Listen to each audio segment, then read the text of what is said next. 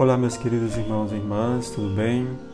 Bom, chegamos ao 24 domingo do tempo comum, no ciclo B, e o evangelho de hoje é de Marcos 8, de 27 a 35, onde Pedro faz uma profissão de fé dizendo: Tu és o Messias, e Jesus anuncia a sua paixão, dizendo: O filho do homem deve sofrer.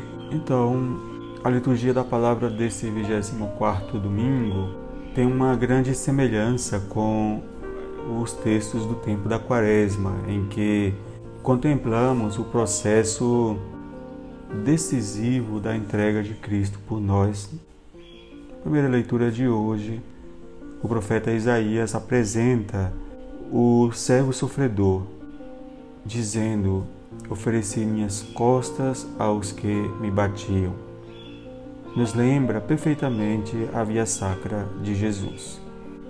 E na segunda leitura, Santiago nos diz, no capítulo 2, versículo 14 a 18, a fé, se não se traduz em obras, por si só está morta.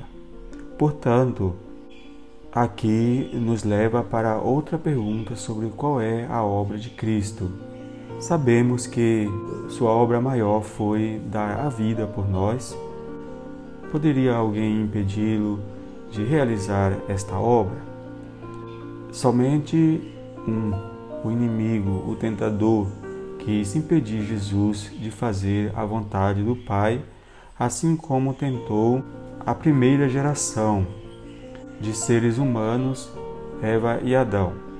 E a missão de Cristo está intimamente relacionada com esse fato da criação. Se houve uma geração desobediente que deixou entrar o pecado no mundo, agora um novo homem surge para refazer essa história através da fidelidade.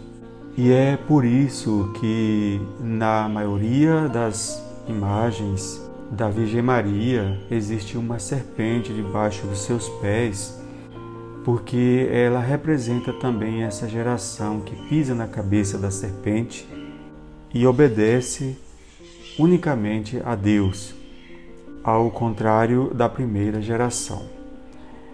Saber quem é Jesus significa também é, saber qual é a sua missão e, em consequência, saber também qual é a nossa como seguidores seus. Ao longo dos séculos, pintores, músicos, poetas, escritores, teólogos tentaram dar uma resposta à, à pergunta sobre quem é Jesus, atribuíram-lhe vários títulos a partir das nossas experiências de fé e fomos dando a ele um rosto de acordo com nossa realidade. Na África poderíamos encontrar um Jesus negro, na América poderíamos encontrar Jesus de várias maneiras, mas como ele foi trazido da Europa, tem um rosto predominante europeu com olhos azuis, cabelos claros. Mas essas são construções que fazemos a respeito do que dizem sobre ele. Hoje volta a pergunta sobre quem dizem os outros sobre quem é Jesus. Quem são os outros então? Os que não o conhecem. E, e vocês, quem dizem que eu sou? Pergunta Jesus aos discípulos. Pedro responde, mas ainda precisamos perguntar de novo: somos os outros ou os seus discípulos nessa resposta? No Evangelho de hoje, Jesus é, repreende Pedro também, porque ele tenta impedir que Jesus morra quando anuncia sua paixão o chama de Satanás porque a missão do Satanás é desviar as pessoas do caminho certo de fazer a coisa certa. Isso soa como dizer: não sejas como Satanás que não pensa como Deus. Em muitas ocasiões, Jesus nos deu pistas sobre quem ele é. No Evangelho de João, por exemplo, ele revela vários eu sou.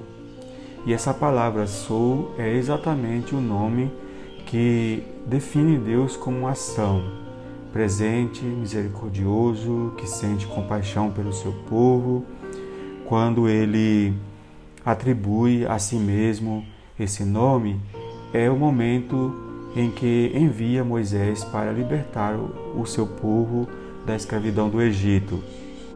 Yahvé, eu sou o Deus de Abraão, de Isaac, de Jacó, Deus dos teus antepassados.